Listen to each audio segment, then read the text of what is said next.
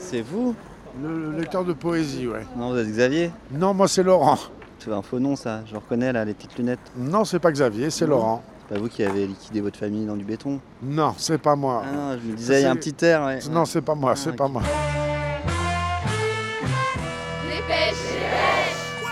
Salut, c'est Léo et je découpe les journaux avec mon micro. Une du Parisien, 12 octobre. Dupont de Ligonnès, arrêté. C'est vrai qu'un scoop, bah, ça tient à peu de choses finalement. Hein. Surtout que Xavier Dupont de Ligonnès, il ressemble un peu à tout le monde, il a un physique assez banal. C'est vous, je le reconnais. Vous êtes Xavier? Xavier, non, pas du tout. ah, non, c'est pas... ah, pardon. Il avait préparé tout ça depuis longtemps, donc quand on prépare les choses, on peut se mettre en cavale relativement facilement. Il est toujours présumé innocent, il ne faut pas oublier ça. Oui, enfin, il est plus présumé du tout. hein. En fait, il n'a pas été retrouvé là, donc. Mais euh, je suis sûr qu'il avait préparé un certain nombre de choses. Ah. Jean-Marc Bloch, ancien directeur du service régional de la police et Alors le lendemain, le Parisien s'est excusé.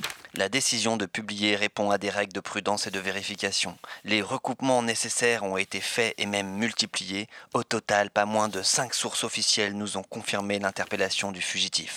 Si toi non plus tu n'es pas Xavier Dupont de Ligonnès, envoie C'est pas moi 5 fois au 75 75. Dépêche. Est-ce que tu es Xavier Dupont de Ligonnès Euh, non, je suis Mazloum. J'étais volontaire au Rojava entre 2015 et 2017. Mazloum, c'est ton vrai nom? C'est un nom kurde, euh, mon nom de guerre. Nom de guerre. Oui, parce que là-bas, euh, on fait la guerre aussi. Le Monde, 11 octobre. Syrie, Erdogan lance son assaut contre les Kurdes. L'offensive des troupes de Recep Erdogan. Des bombardements turcs, Daesh, Syrie, Bachar el-Assad, Percé, pétrole, guerre, kurde. Kurdes, calcinés, camps, corps, corps cassés, chaos. conflit sans vie. Oh là là, mais c'est horrible ces images de guerre. là. Et pourtant, je reste sur mon écran à essayer de suivre. 160 000 déplacés selon l'ONU, des dizaines de blessés, Quelle connerie. des enfants La terrorisés. guerre.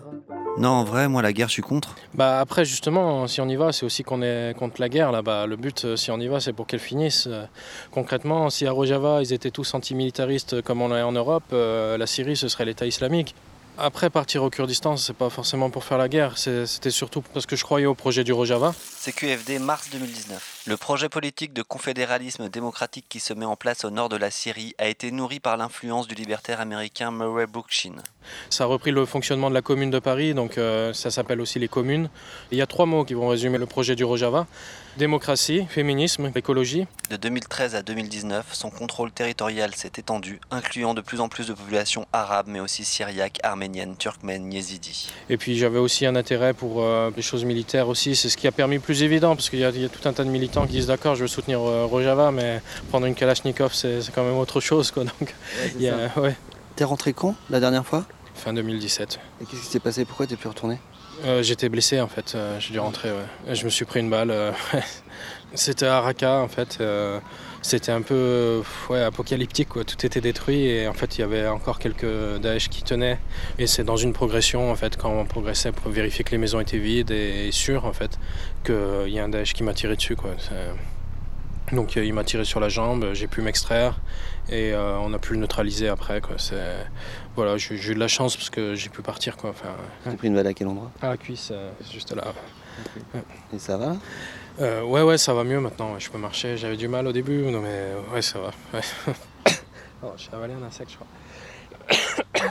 Le Monde, 15 octobre. L'artillerie turque a décimé un convoi de civils encadré par les forces kurdes se dirigeant vers Ras Al Ain. Lundi, dès l'aube, le régime meurtrier de Bachar el-Assad est de retour. La coalition internationale, amie des jours heureux, s'enfuit. Le temps des victoires est révolu. J'ai quelques camarades à qui on communique, quoi. C'est qui disent bon, bah, c'est peut-être mes derniers messages à chaque fois. euh, là, pour le moment, il y a des frappes un peu au hasard, quoi. Mais quand ce sera vraiment l'armée turque qui sera face à nous, euh, bah, on mourra, quoi. C'est ça qu'ils disent, quoi. Là, Internet a été coupé euh, dans le nord. Ils essaient de couper l'électricité aussi. la Turquie fait tout pour que tout reste flou, quoi. Ils nous ont pas aidés pendant la Deuxième Guerre mondiale, ils nous ont pas aidés en Normandie par exemple. Ceci étant dit, nous aimons les Kurdes. Tu m'écoutes, ouais, Trump Non mais je t'explique, en fait, l'OTAN, euh, dont la France fait partie, a condamné l'attaque des Turcs sur les Kurdes. Ouais, la Turquie elle est aussi membre de l'OTAN. Et les Kurdes, avec les FDS, euh, ils ont niqué Daesh, avec le soutien aussi de l'OTAN. Mais dans les FDS, il y a des Arabes contre Bachar. Mais là, ils ont fait un accord avec Bachar. Ouais, soutenu par les Russes. Mais les Russes, ils soutiennent aussi Israël, hein, qui est en guerre avec la Syrie. Et Israël soutient Hong Kong, ouais, contre les Chinois. Et par contre, les Chinois, ils ont condamné l'intervention turque. T'as capté? Bah, c'est là qu'on se rend compte vraiment justement que c'est une sorte d'engrenage impérialiste, de règlement de compte de Russie, États-Unis, et qu'il n'y a pas de volonté de paix. Et c'est ça qui fait mal au cœur, quoi, de voir que là-bas, ça détruit le destin de, de millions de personnes. Et pendant ce temps-là, au cinéma, Sœur d'armes de Caroline Fourest qui nous signe un drame de guerre dont les deux héroïnes sont deux jeunes françaises parties se battre en Syrie aux côtés des Kurdes. Caroline Fourest sort un film de Kurdes. Un film qui est sorti mercredi, au moment même où la Turquie lançait une opération en Syrie. Et la presse est unanime. Le Figaro. En guise de premier film, la journaliste sert un pudding indigeste où la mièvrerie le dispute à l'invraisemblance. C'est mièvre, elle, elle, filme ses guerrières comme une colonie de vacances. Le canard enchaîné, caricature de production hollywoodienne, naïve, appuyée et parfois joyeusement invraisemblable. Mais malheureusement, les femmes kurdes n'ont pas mérité ça. Elle a voulu faire un film sur les volontaires et sur les Kurdes, c'est très bien, quoi. Mais elle a transformé complètement euh, ça pour une vision personnelle, en mélangeant tout, en essayant de faire quelque chose de simple, d'acceptable, de plein de bons sentiments, des, des filles cool euh, qui boivent, qui s'éclatent. Alors que la guerre est pas cool, euh, c'est quelque chose de, de, triste, de violent, et on a l'impression qu'elle a plus fait un truc pour s'amuser que pour vraiment faire comprendre la situation de là-bas, quoi.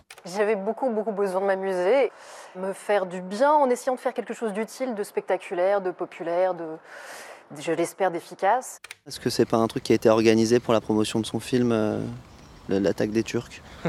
C'est bien possible, ouais. Elle est tellement en recherche de soutien qu'elle a peut-être pu compter sur celui-ci.